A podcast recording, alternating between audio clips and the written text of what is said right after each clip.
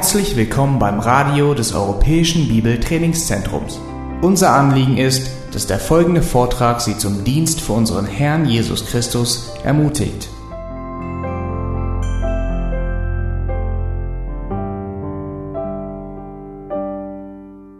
Wir haben gerade dieses wunderbare Lied gesungen, das ich auch über alles liebe. Ich muss es einfach noch dazu sagen, die Umstände, in denen dieses wunderbare Lied gedichtet wurde. Das war nicht so, dass Horatio Spafford in Mallorca in der Hängematte lag, nach zwei Wochen wunderbarer Ferien, und dann ist ihm dieses Lied in den Sinn gekommen, mir ist wohl in dem Herrn, wenn Friede mit Gott. Sondern seine Frau war mit den Kindern auf der Überfahrt von England in die USA. Es gab eine Schiffshavarie, einen Zusammenstoß. Sie konnte die drei Kinder, drei oder vier waren es noch an Deck holen mit ihnen niederknien und beten.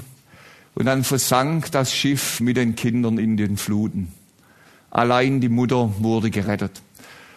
Und ähm, Spafford war ein Freund von Moody, Evangelist Moody. Er hörte von diesem dramatischen Unglück. Er war unterwegs und er wollte dann seinen Freund später besuchen, um ihn zu trösten.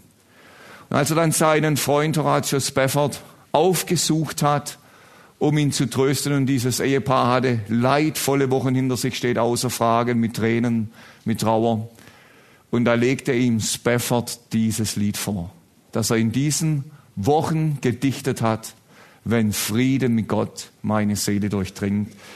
Wenn man das weiß, dann singt man dieses wunderbare Lied immer noch mal mit einem anderen inneren Blick, unter welchen Umständen es entstanden ist. Ich lese 1. Timotheus 3, Vers 14 und Vers 15. Vers 14 und Vers 15. 1. Timotheus 3. Dies schreibe ich dir in der Hoffnung, bald zu dir zu kommen. Wenn ich aber zögere, damit du weißt, wie man sich verhalten muss, im Hause Gottes, das die Gemeinde des lebendigen Gottes ist, der Pfeiler und die Grundfeste der Wahrheit. Soweit dieser kurze Abschnitt. Zeitgeschichte hat mich schon immer sehr interessiert und deshalb möchte ich mit einem Begebenheit aus der Zeitgeschichte beginnen, kurz vor der Zeit des Zweiten Weltkriegs oder am Anfang des Zweiten Weltkriegs.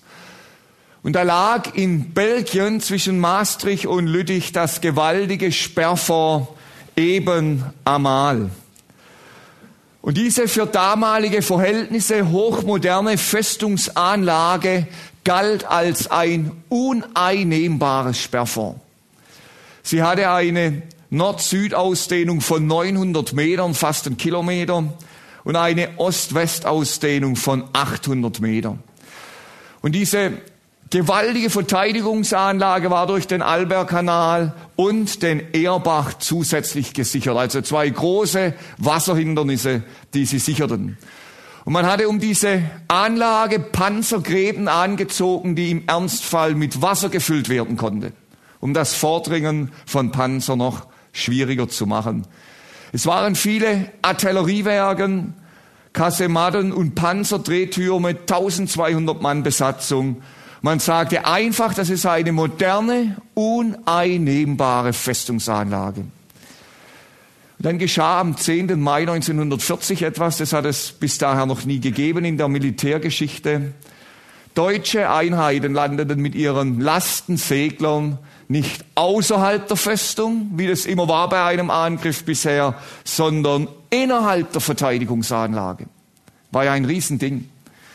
Und sie begannen dann von innen her diese Verteidigungsanlage aufzurollen, auch mit neu entwickelten Techniken, die Hohlladungen, die angebracht wurden, während von außen andere Truppen heranrückten. Und dann passierte das, was niemand für möglich gehalten hatte, diese als uneinnehmbare geltende Festungsanlage fiel innerhalb kürzester Zeit. Nicht nur von außen angegriffen sondern von innen aufgerollt. ich glaube, ich weiß nicht, ob ich mich täusche, jede uneinnehmbare Festungsanlage in der Geschichte, die wirklich angegriffen wurde, fiel irgendwann.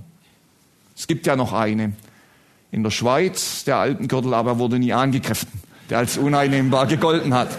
Aber nach meiner Kenntnis wurde jede uneinnehmbare Festungsanlage irgendwann einmal angegriffen und erobert, ob das Babylon war, Ninive, die alle als uneinnehmbar galten, ob das eben Amal war oder andere. Jetzt hat der auferstandene Herr mit seiner bluterkauften Gemeinde inmitten einer verlorenen Menschheit eine Grundfeste oder eine Stütze der Wahrheit errichtet. Und man kann auch übersetzen mit Fundament. Wenn wir jetzt den Zusammenhang haben von unserem Text auch zu gestern mit Stützpfeiler vom Haus Gottes, das ist der eigentliche Textzusammenhang. Und diese Grundfeste kann aber auch im Sinn von einem Bollwerk für die göttliche Wahrheit übersetzt werden. Ein Bollwerk, das ja ein Teil ist einer Festungsanlage oder war in der Vergangenheit. Und auch in diesem Sinn können wir die Grundfeste der Wahrheit verstehen.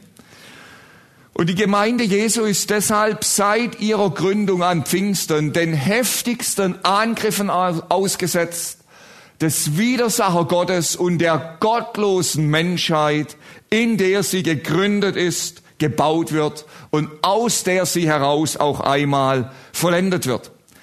Und das wird sich bis zur Entrückung nicht ändern. Im Gegensatz, die Bibel zeigt uns, je näher das Kommen des Herrn für die Seiden ist, umso heftiger werden wohl diese Kämpfe, diese Angriffe werden. Und wichtig, dass wir dabei sehen, die Angriffe kommen nicht nur von außen, wie bei dieser Festungsanlage in Belgien, versucht der Teufel auch von innen heraus das Werk Gottes zu zerstören.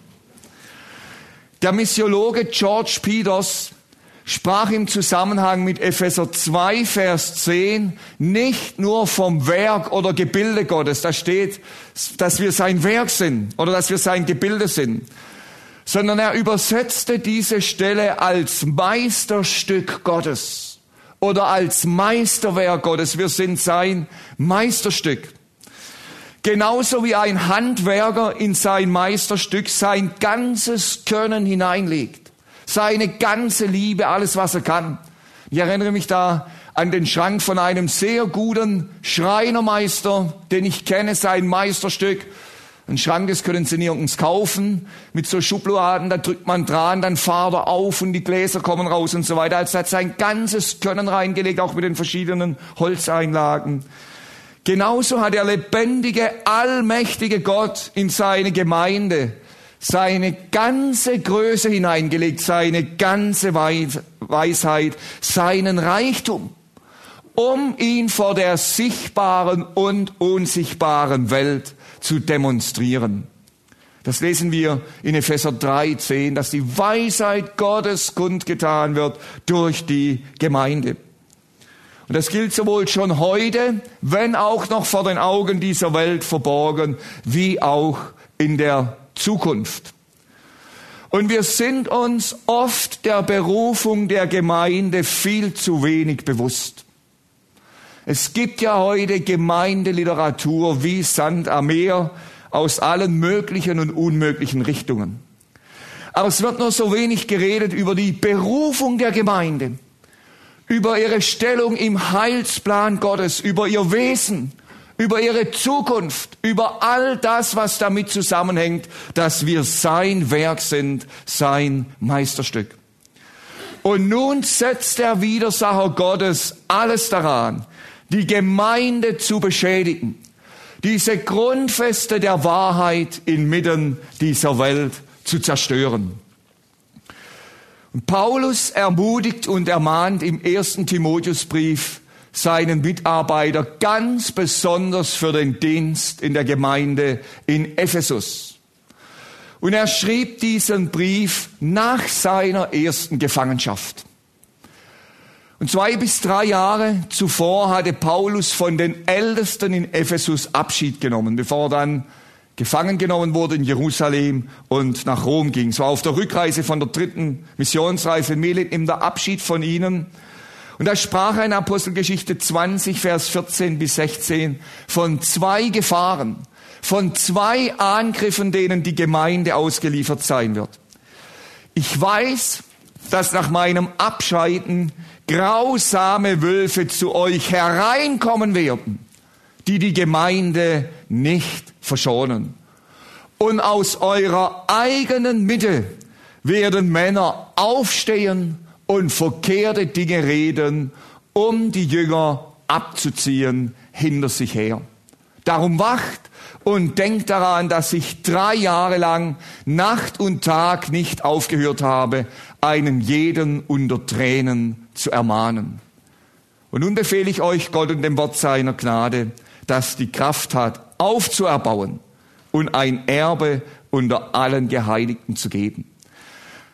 Die Angriffe werden vom einen von außen stattfinden, durch Irrlehrer, die in die Gemeinde eindringen. Und wir haben das gestern Abend gehört. Ein Irrlehrer wird nie kommen und sagen, hallo, nun bin ich hier. Apostelgeschichte 20 habt ihr von mir gelesen. Sondern es wird immer anders gehen. Sie kommen von außen, diese grausamen Wölfe, und versuchen einzudringen. Und dann haben wir die andere Gefahr, denken wir an eben einmal aus eurer eigenen Reihe von innen heraus werden Männer aufstehen die verkehrtes Reden, die Leute hinter sich abziehen, die Spaltung verursachen. Und der Widersacher Gottes setzt alles daran, um das Bollwerk der göttlichen Wahrheit zu zerstören. Sowohl von außen wie auch von innen.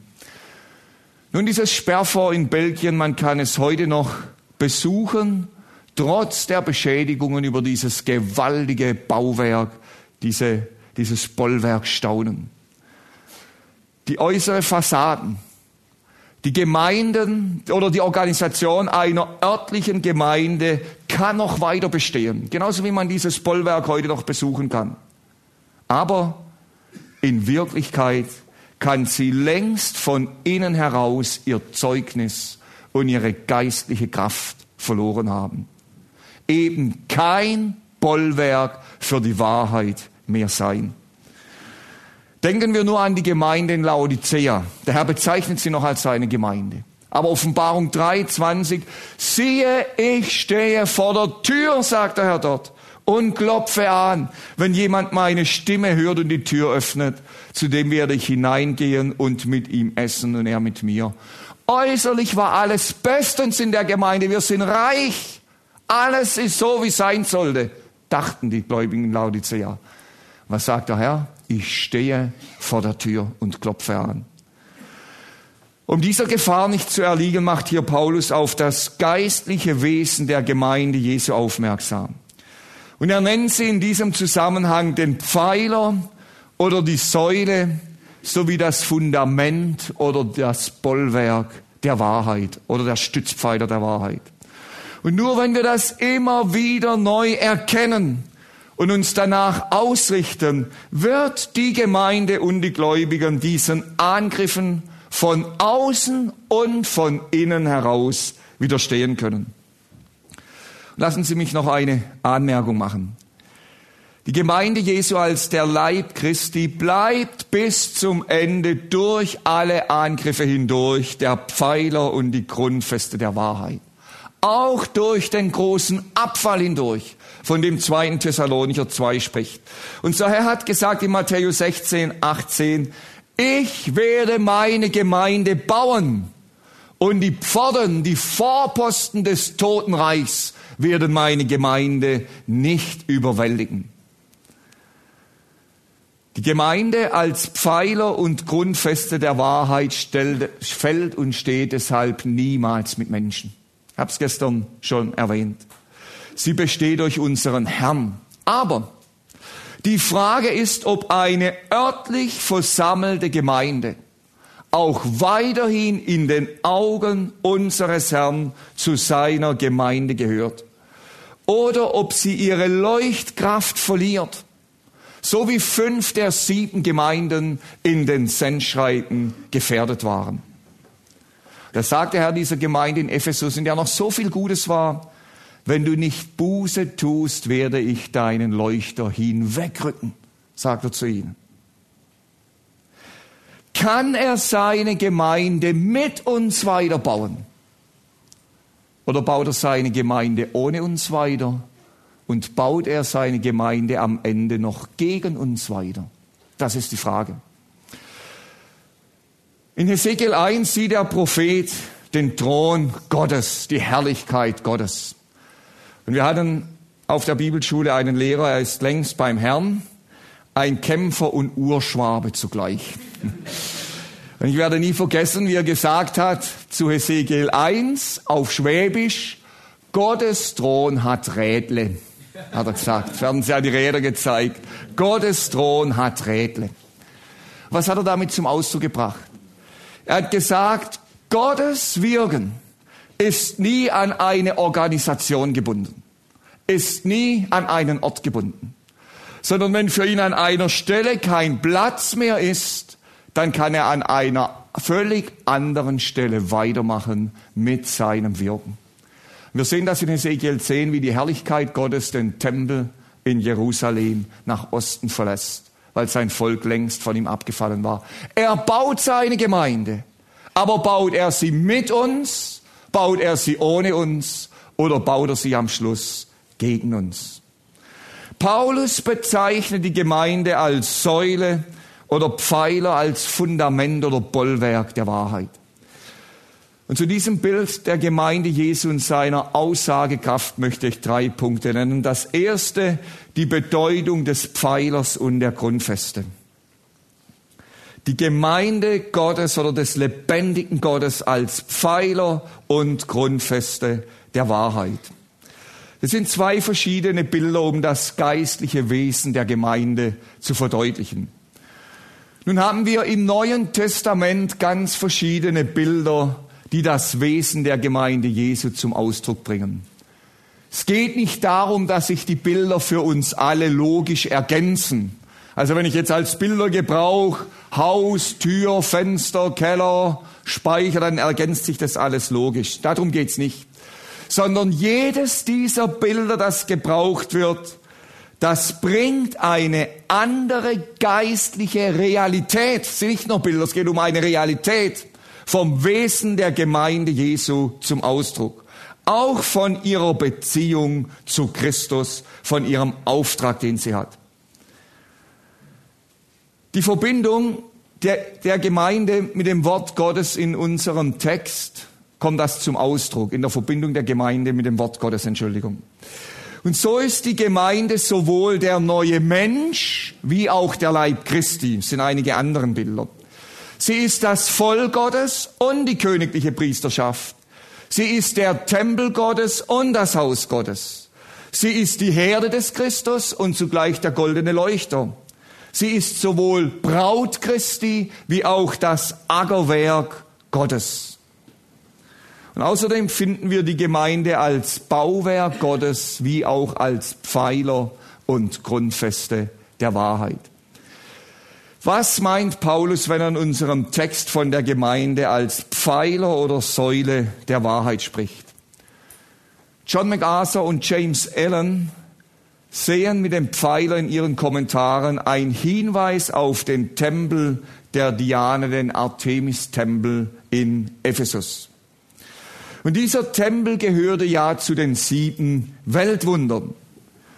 Und dieser Tempel wurde von insgesamt 127 Stützpfeilern getragen. Sie waren aus Marmor angefertigt, mit Gold überzogen, manche waren sogar mit Juwelen bestückt.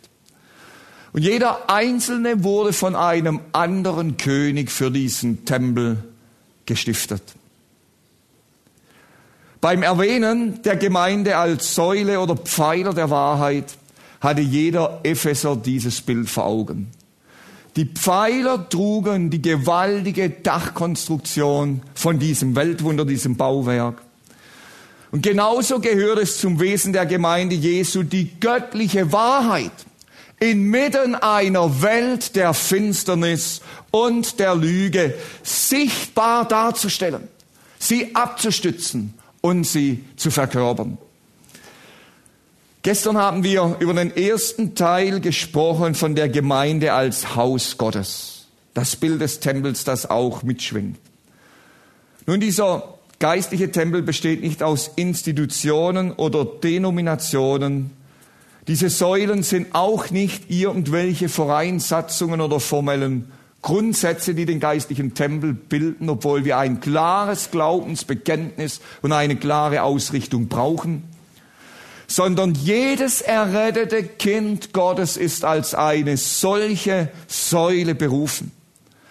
Und diese Bedeutung finden wir auch in der Verheißung an Philadelphia. Offenbarung 3, Vers 12. Wer überwindet, den werde ich im Tempel meines Gottes zu einer Säule machen, steht dort.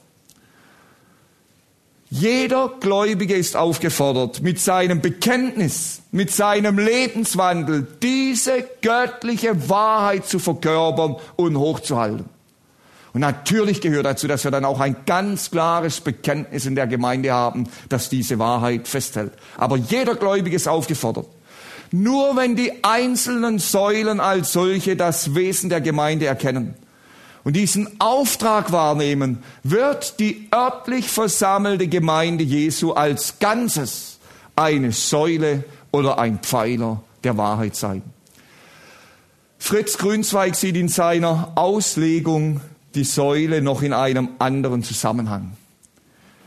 Er erinnert an den hohen Sockel, auf dem eine Statue oder ein Denkmal für alles sichtbar aufgestellt ist. Man spricht in diesem Zusammenhang von einem Postament. Und so ist diese Statue für Menschen in der Nähe und Ferne sichtbar, die auf einem solchen Postament steht. Damit wird der Auftrag der Gemeinde Jesu deutlich, die Wahrheit sichtbar zu machen für Menschen in der Nähe und der Ferne. Und da schwingt auch mit der Missionsauftrag der Gemeinde und der einzelnen Gläubigen. Die biblische Wahrheit, das rettende Evangelium soll durch diese Säule verkörpert und verkündigt werden.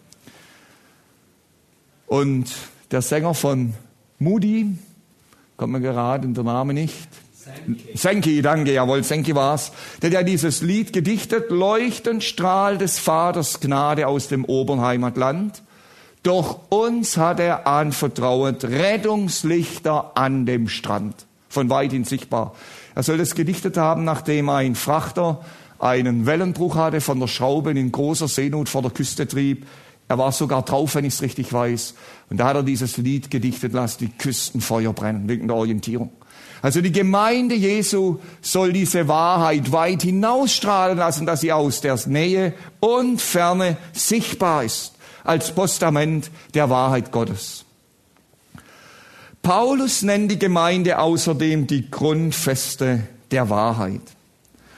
Und das Wort im Grundtext finden wir nur an dieser Stelle im Neuen Testament. Es kann mit Fundament, mit Grundlage oder Stützpfeiler übersetzt werden. Und Schlatter nennt die Gemeinde als Basis der Wahrheit. Und John MacArthur schreibt in diesem Zusammenhang, so wie das Fundament und die Pfeiler des Tempels der Diana ein Zeugnis der heidnischen Irrlehren waren, so soll die Gemeinde die Wahrheiten Gottes bezeugen. Das ist auch ihre Aufgabe in der Welt. Der Grund, weshalb sie immer noch hier ist.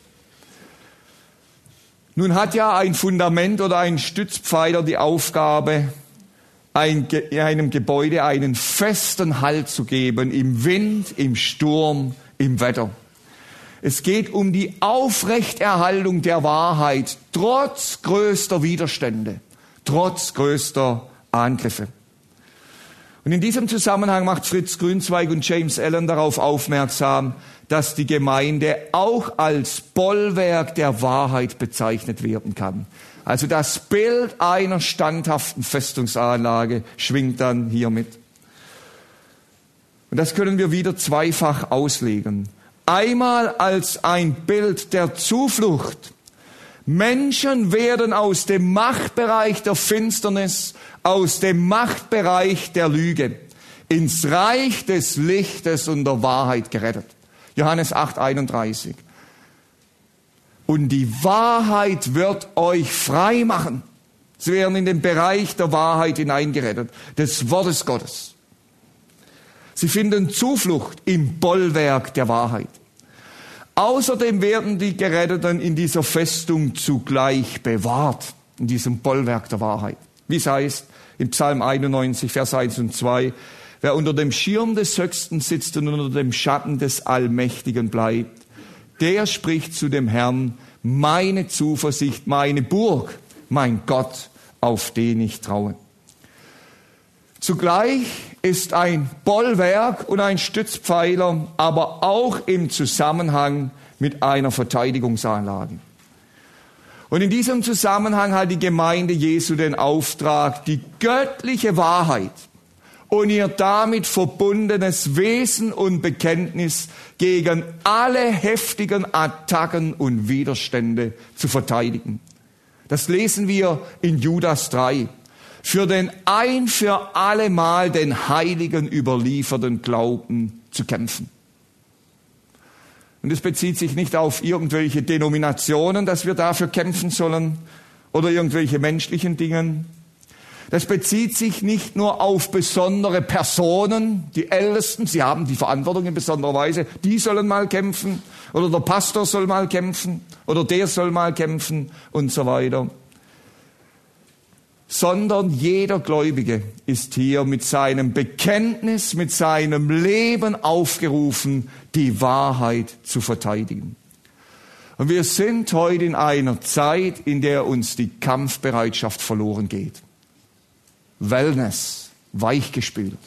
Wir haben in der Gemeinde einen Leichtathletiktrainer. Er hat gesagt, es ist ungeheuer schwierig, junge Leute zu finden, die wirklich bereit sind zu leiden, um Leistung zu bringen. Die Kinder bringen ihre Eltern und sehen schon die kleine Weltmeister drin. Und wenn es dann darum geht, unter etwas härteren Bedingungen zu trainieren, vielleicht im Winter durch den Schnee zu laufen, heißt es gleich, das kann man doch nicht machen. Obwohl es für die Kondition das Beste wäre. Und wir sind ganz ähnlich auf geistlichem Gebiet. Wir sind richtig weich gespült worden. Uns fehlt die Bereitschaft, der Kampfwille, durch unseren Wohlstand, der uns umgibt, durch diese ganze Wohlfühlgesellschaft. Und es gehört dazu, die Wahrheit zu verteidigen. Kämpfe den guten Kampf des Glaubens. Paulus spricht im zweiten Timotheusbrief von der Leidensbereitschaft, die untrennbar mit Dienst und Nachfolge verbunden ist. In der Säule und dem Fundament, dem Bollwerk der Wahrheit finden wir den ganzen Auftrag und das Wesen der Gemeinde Jesu wiedergespiegelt. Wir finden auch die missionarische Stoßrichtung, in dem das Evangelium verkündigt und hochgehalten wird, wie auch die Verkörperung der göttlichen Wahrheit als Gemeinde und den apologetischen Auftrag, die Wahrheit gegen alle Angriffe zu verteidigen. Wir sind ja hier in Wittenberg. Keiner von uns kann das wohl nachvollziehen, was Luther durchkämpft hat in Bezug auf die Wahrheit. Er konnte ja auch sehr polemisch sein. Es war damals eine andere Zeit. Er schrieb in einer Disputation an einen Dr. Spatz, Sie heißen nicht nur so, sondern Sie haben auch das Gehirn desselben. Also das konnte er auch mal schreiben. Luther, da ging es halt sehr handfest zur Sache. Gibt noch andere Dinge, wie er den Psalm 1 umgedichtet hat im Abendmahlstreit, aber das lassen wir jetzt. Aber was wir von Luther lernen können, auch bei allen Dingen, wo er noch kein Licht hatte, diese Bereitschaft festzustehen, zu kämpfen für die Wahrheit, mit dem Gewissen ganz an Gottes Wort gebunden zu sein.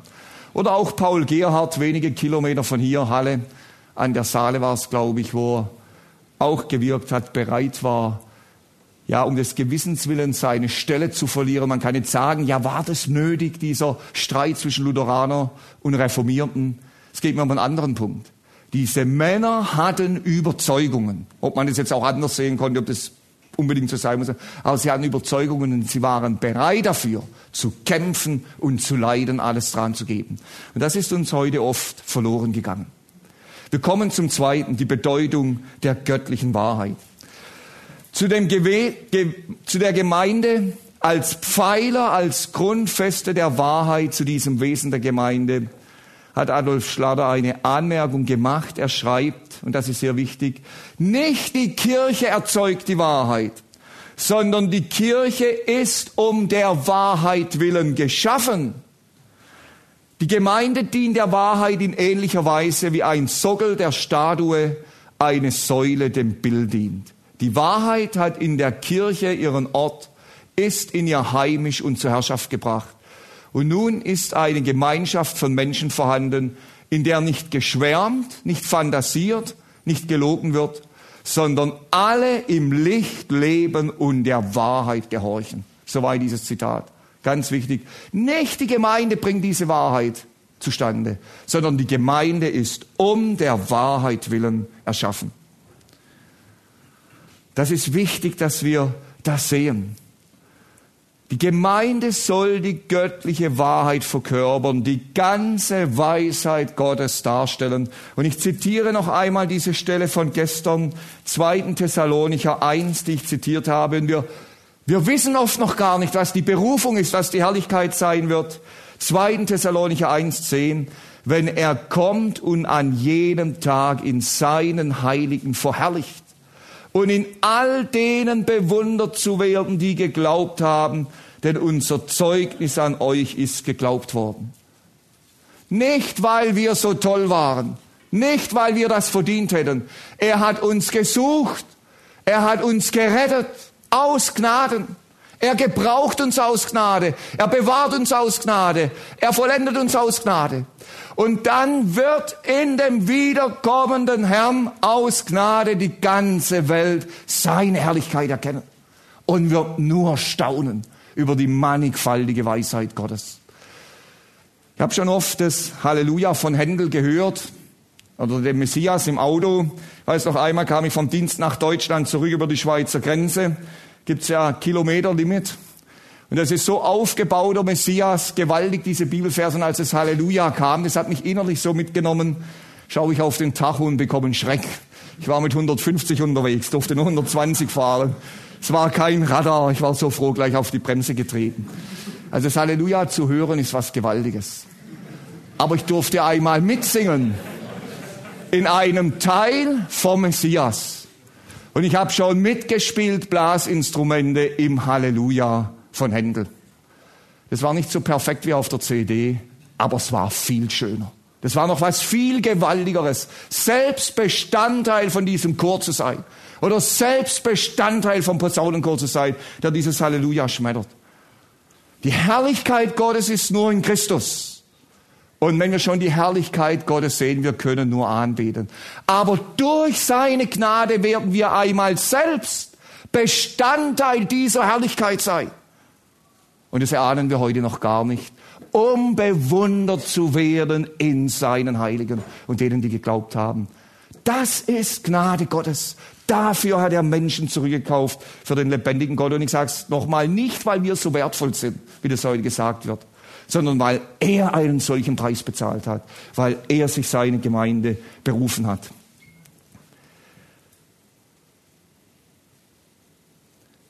Wenn diese grundlegende Tatsache nicht beachtet wird, dass die Wahrheit Gottes in der Gemeinde verkörpert werden soll, dann besteht die Gefahr, dass die Gemeinde zu einer christlich-religiösen Vereinigung wird, aber nicht mehr zur Säule und Grundfeste der Wahrheit. Es gibt Unternehmen, die wurden einmal gegründet mit einer Idee von ihren Gründern, mit einer gewissen Unternehmensphilosophie, vielleicht sogar für das Allgemeinwohl, dass man Menschen beispielsweise wirklich günstig Produkte zur Verfügung stellt. Und solche Unternehmen haben heute vielleicht teilweise wirklich noch günstige Produkte, aber in Wirklichkeit werden sie inzwischen völlig von gewinnorientierten Interessen bestimmt, auch wenn sie noch günstige Produkte haben. Die Gemeinde hat den Auftrag, die Wahrheit hochzuhalten, die Wahrheit zu verkörpern. Und wenn dieser Auftrag nicht erkannt, wird, wenn dieser Auftrag vergessen wird, dann beginnt die Gemeinde zu einem Sammelsorium von menschlichen Interessen zu werden oder von einem Spiegelbild der Gesellschaft und ihrer Umgebung. Man möchte vielleicht wirklich noch Menschen das Evangelium verkündigen. Ich möchte da nicht an den Motiven zweifeln zu Christus führen. Aber der geistliche Sterbeprozess ist längst eingeleitet, weil man die Wichtigkeit vergessen hat, die ganze göttliche Wahrheit zu verkörpern und die göttliche Wahrheit hochzuhalten. Und es ist eben nicht damit getan, dass man eine missionarische Gemeinde ist und alles andere ist dann zweitrangig. Die Gemeinde soll in ihrem ganzen Wesen, in allen Bereichen, bei allen Zusammenkünften die göttliche Wahrheit verkörpern. Und aus diesem Grund ist die Gemeinde als Grundfeste der göttlichen Wahrheit niemals ein Spiegelbild, sondern immer ein Kontrastprogramm zu der Gesellschaft, die uns umgibt. Und heute eigentlich noch viel mehr wie früher müsste das so sein. Warum? Wir leben heute in der Postmoderne. Es gibt nur noch relativierte Wahrheit, es gibt keine absolute Wahrheit mehr. Und die Gemeinde als Grundfeste der Wahrheit wirkt hier wie ein Fremdkörper. Und wenn die Gemeinde sich beginnt, dieser Denkweise anzupassen, dann hat sie ihre Daseinsberechtigung verloren. Dann gibt es auch die Gefahr, dass wir unsere eigene Erkenntnisse und Meinungen statt der göttlichen Wahrheit hochhalten. Dann ist die Gemeinde nicht mehr Grundfeste der Wahrheit, sondern ein Museum von menschlich frommen Traditionen. Wir benötigen für unsere Gemeinde und für unsere persönliche Nachfolge feste und bestimmte biblische Überzeugungen. Nur so können wir selbst zu Säulen der Wahrheit werden und die Gemeinde eine Säule der Wahrheit sein. Und das fehlt heute oft so oft. Wilhelm Busch hat einmal etwas ironisch gesagt in Bezug auf die Heilsgewissheit, wo viele gesagt haben, ja, kann man das wirklich so wissen, ist das nicht so Hochmut und so weiter. Hat er einen ausgezeichneten Artikel darüber geschrieben. Und dann hat er gesagt, dass oft mit großer Gewissheit von der eigenen Ungewissheit gesprochen wird, wenn es um diese Frage geht. Und das ist heute nicht nur so in Bezug auf die Frage nach der Errettung des Heilsgewissheit, der Heilsgewissheit. Das ist heute in vielen Gemeinden so dass man keine festen biblischen Überzeugungen mehr hat. Man spricht mit großer Gewissheit von der eigenen Ungewissheit. Aber zu festen biblischen Überzeugungen gehört immer die Bereitschaft, dass wir uns selbst unter die ganze Autorität der Schrift stellen, sowohl als Gemeinde, als Mitarbeiter, wie auch als einzelne Nachfolger.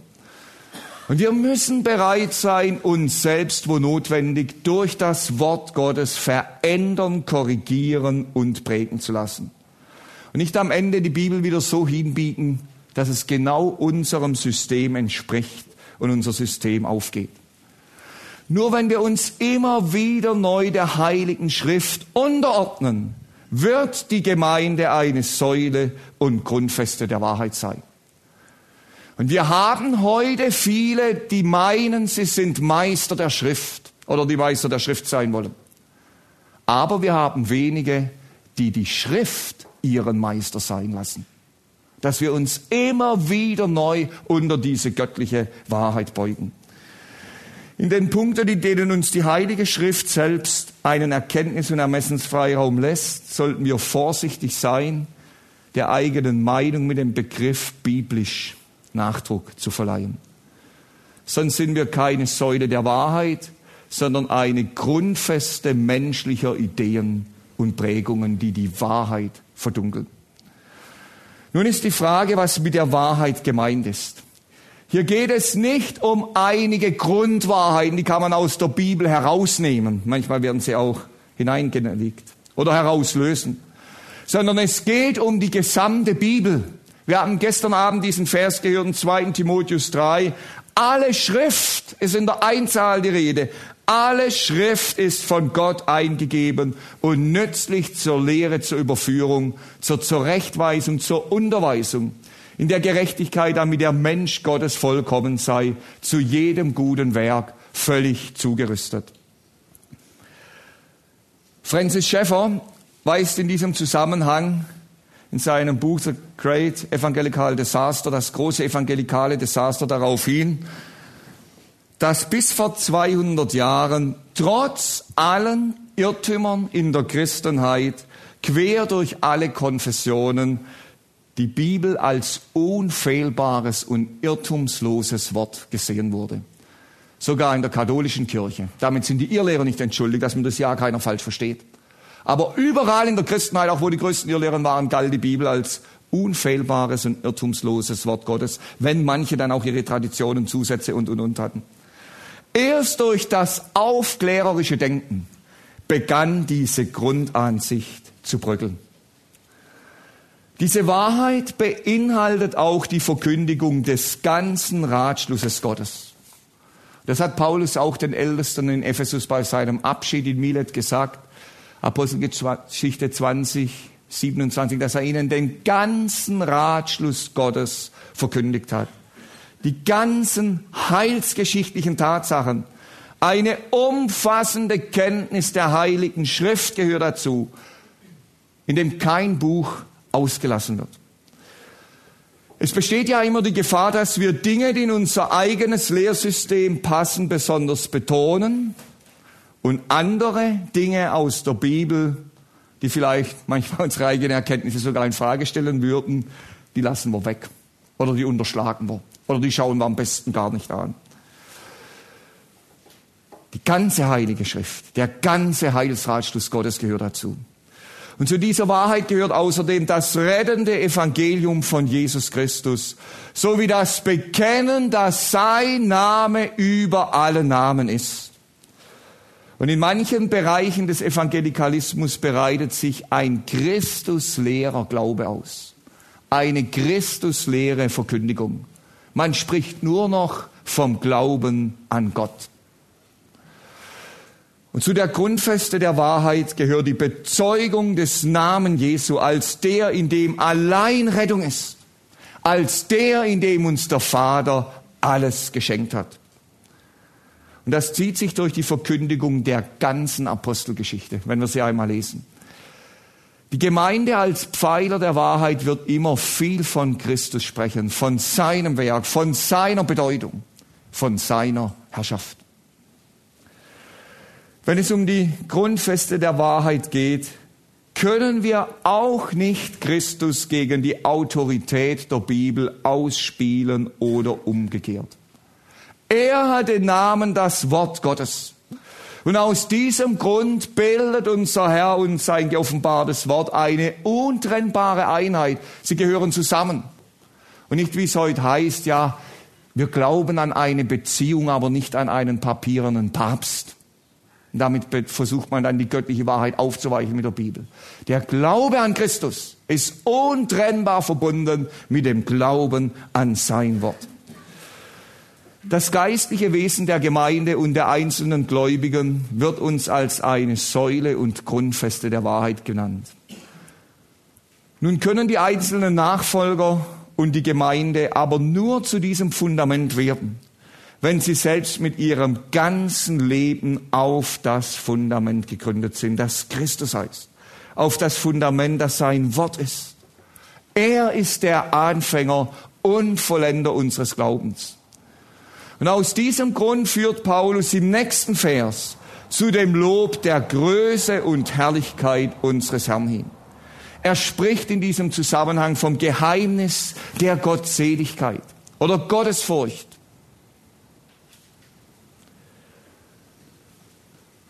Die Gläubigen und die Gemeinden können niemals aus sich selbst eine Säule, ein Bollwerk der Wahrheit sein, sondern immer wieder nur neu indem sie von Christus, seiner Bedeutung, seinem vollbrachten Werk, seiner Herrschaft, dem Anfänger und Vollender des Glaubens, dem Grundstein und dem Abschlussstein der Gemeinde geprägt sind. Genau dasselbe gilt für das Wort Gottes. Wir kommen zum dritten, die Bedeutung dieser Aussage für unser Leben. Es ist die Aufgabe jedes Gläubigen, zu einer Säule und einer Grundfeste der biblischen Wahrheit zu werden. Nur so kann die örtliche Gemeinde das auch als Ganze sein. Was das bedeutet, praktisch für uns, dazu hat John MacArthur in seinem Kommentar acht Punkte genannt. Ich möchte mich an Ihnen orientieren, habe einen Punkt, manches andere dazu. Nicht, weil wir hier im EBTC sind, sondern weil es acht gute Punkte sind, die er genannt hat praktisch dazu. Der erste Punkt. Wir halten die Wahrheit hoch, indem wir ihr Glauben schenken. Das ist das Erste. In der Bibel schließt echtes Hören immer Glauben mit ein. Wir halten die Wahrheit nicht nur durch bloßes Bibelwissen hoch, durch theoretische Gedankenbeute, sondern durch schlichten Glauben an die Wahrheit. Der zweite Punkt, wir halten die Wahrheit hoch, indem wir sie auswendig lernen. Im Psalm 119, Vers 11 steht, in meinem Herzen habe ich dein Wort verwahrt, damit ich nicht gegen dich sündige. Einer, um eine Säule der Wahrheit zu werden, muss Gottes Wort in unserem Innersten verwahrt sein. Nur so werden wir auch im Bekenntnis und Zeugnis gegenüber anderen Menschen Rede und Antwort stehen können. Eben Johannes 14, Vers 26, da haben wir diese Verheißung, der Beistand aber, der Heilige Geist, den der Vater senden wird in meinem Namen, der wird euch alles lehren und euch an alles erinnern, was ich euch gesagt habe. Nun, manche denken, das ist ja wunderbar, dann brauche ich nicht mehr so viel in der Bibel zu lesen. Er wird mich dann ja an alles erinnern, was der Vater gesagt hat. Genau das Gegenteil ist der Fall. Wir sollen Gottes Wort kennen, lernen, dann kann uns sein Geist in der richtigen Situation auch an das erinnern, was er uns gesagt hat. Dann das Dritte, wir halten die Wahrheit hoch, indem wir über Gottes Wort nachdenken. Im Psalm 1 haben wir die Verheißung für den fruchtbringenden Baum auch in Zeiten der Dürre. Und es das heißt, dass er seine Frucht bringt zu seiner Zeit, nicht wann er sie will, sondern wann die Zeit gekommen ist. Der Herr gibt die Frucht zu seiner Zeit.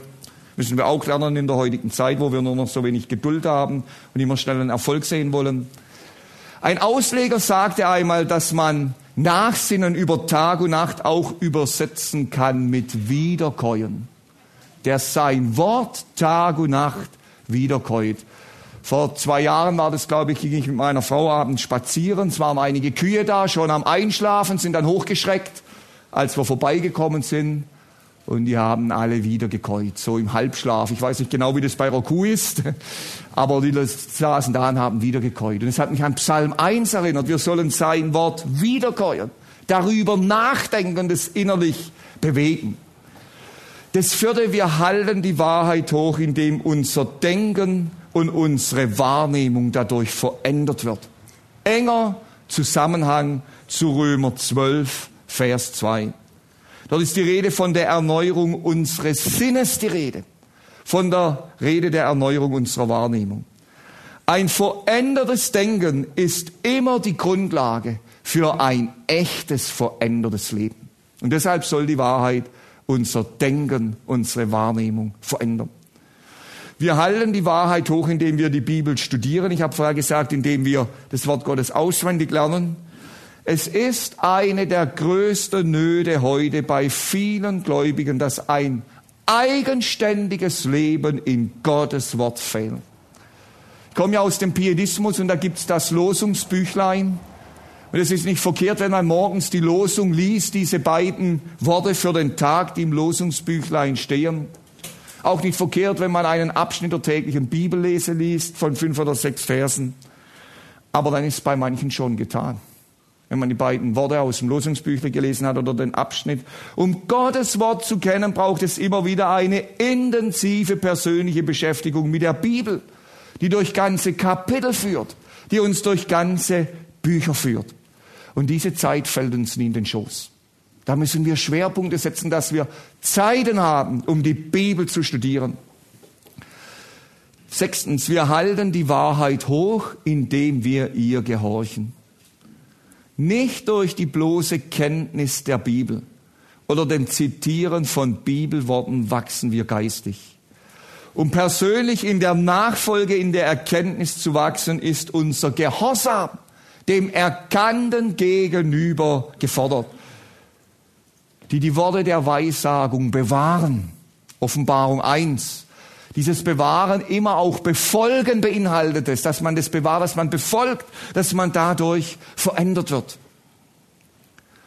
Und aus diesem Grund sagt unser Jesus in Lukas 11, 28, in das gleiche mit anderen Worten, glückselig, die das Wort Gottes hören und festhalten, bewahren befolgen.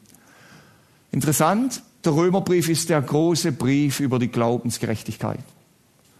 Und am Anfang des Römerbriefs und am Schluss des Römerbriefs lesen wir, dass Paulus berufen ist, den Glaubensgehorsam unter den Nationen aufzurichten.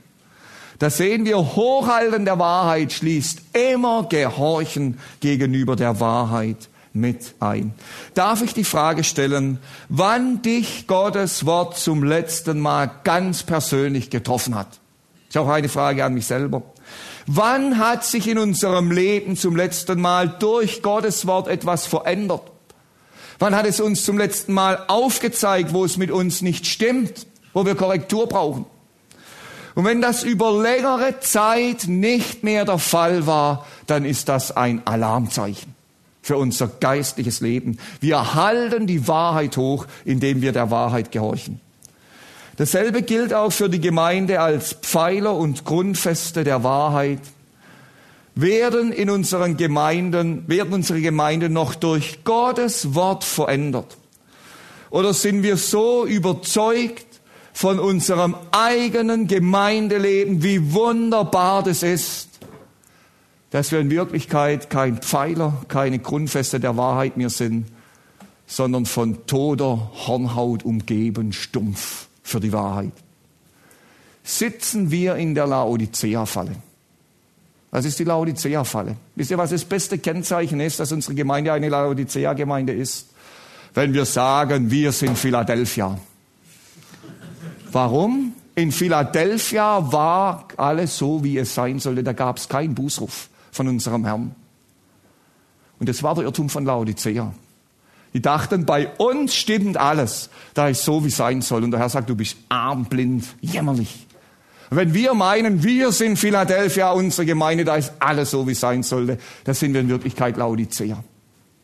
Ich möchte auch zu Philadelphia gehören. Versteht ihr? Aber ich kann nicht sagen, ich bin Philadelphia sondern dass unsere Gemeinden verändert werden durch Gottes Wort, dass wir ja nicht selbst zufrieden werden, dass wir die Bußrufe befolgen, auch in den sieben Cent schreiben und nicht nur sagen, wir sind Philadelphia und das sind die anderen fünf Daumen uns herum mit dem Bußruf sondern dass wir selber verändert werden durch Gottes Wort. Wir halten die Wahrheit hoch, indem wir der Wahrheit gehorchen.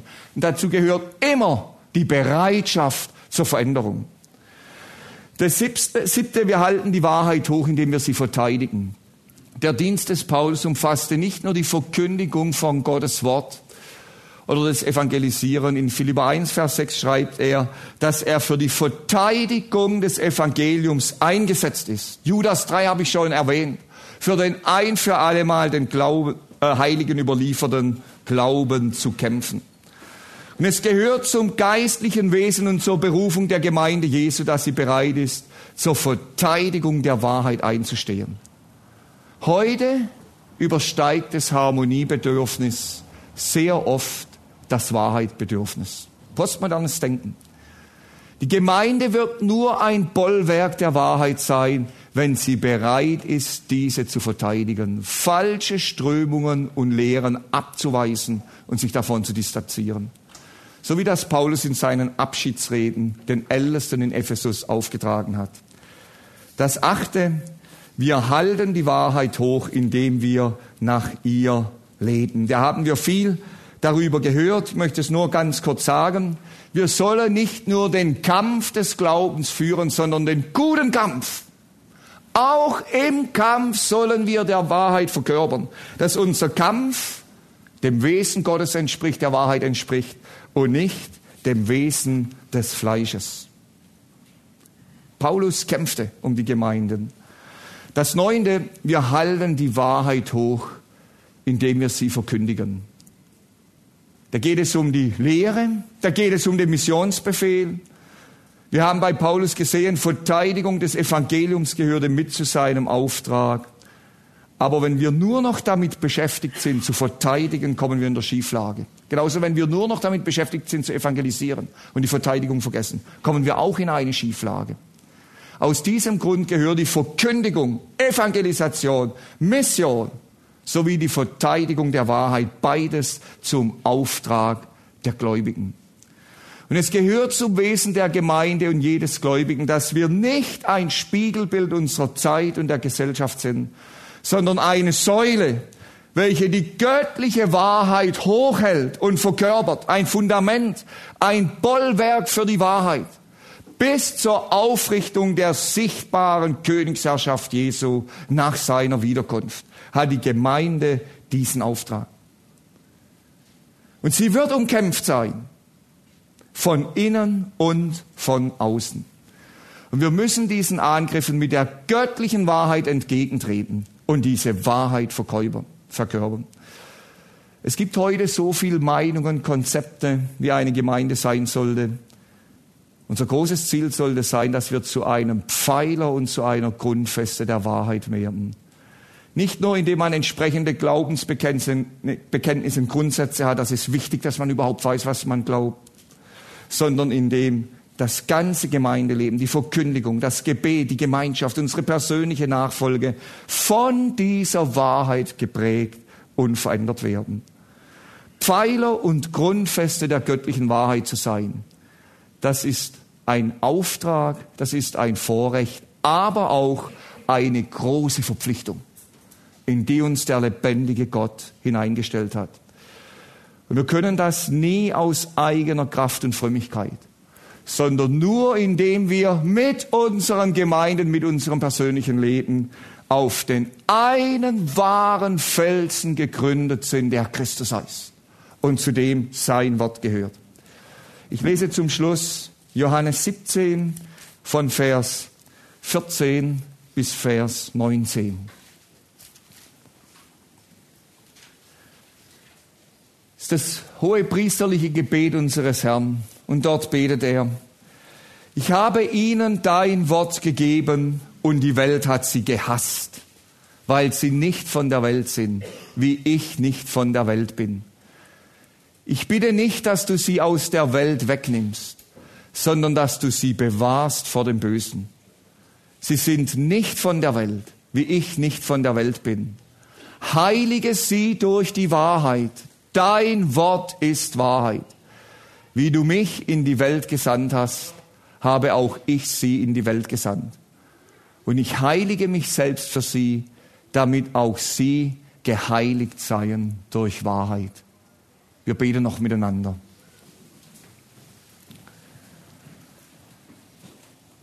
Herr Jesus, wir können nur staunen über die Berufung, über die Herrlichkeit, über das Wesen deiner Gemeinde auch als Pfeiler der göttlichen Wahrheit, die sie hochhält, verkörpert. Als Stützpfeiler, als Bollwerk, als Fundament der Wahrheit Gottes in dieser Welt. Und du siehst, Herr, die Zeit, in der wir leben, mit ihrem ungeheuren Pluralismus und Harmoniegetue in falscher Weise. wie das auch im Leben von uns Gläubigen Spuren hinterlässt. Wenn wir in der Gefahr stehen, weichgespült zu werden, müde zu werden, uns anzupassen, auch akzeptiert zu sein in dem vielstimmigen Chor. Herr Jesus, lass uns das ganz neu vor Augen stehen, was für ein Vorrecht es ist, aber auch was für eine Verpflichtung das ist, als Grundfeste der Wahrheit dazustehen. Gib uns Weisheit im persönlichen Leben. Herr, bewahr uns davor, dass wir fleischlich kämpfen mit fleischlichen Methoden und Machwerken. Und hilf uns, dass wir immer mehr lernen, den guten Kampf zu kämpfen. In der Verkündigung des Evangeliums, in der Bezeugung des Evangeliums und auch in der Abwehr falscher Lehren. Und wache du über unseren Gemeinden, dass sie Grundfesten der Wahrheit bleiben dass sie zu Grundfesten der Wahrheit werden, wo sie es auch noch nicht sind. Du siehst, wie so oft viel in der Praxis fehlt. Und gib uns wieder diesen Geist der ersten Zeugen, Herr, die bereit sind, ganz für die Wahrheit einzustehen und sich von ihr verändern zu lassen. Amen.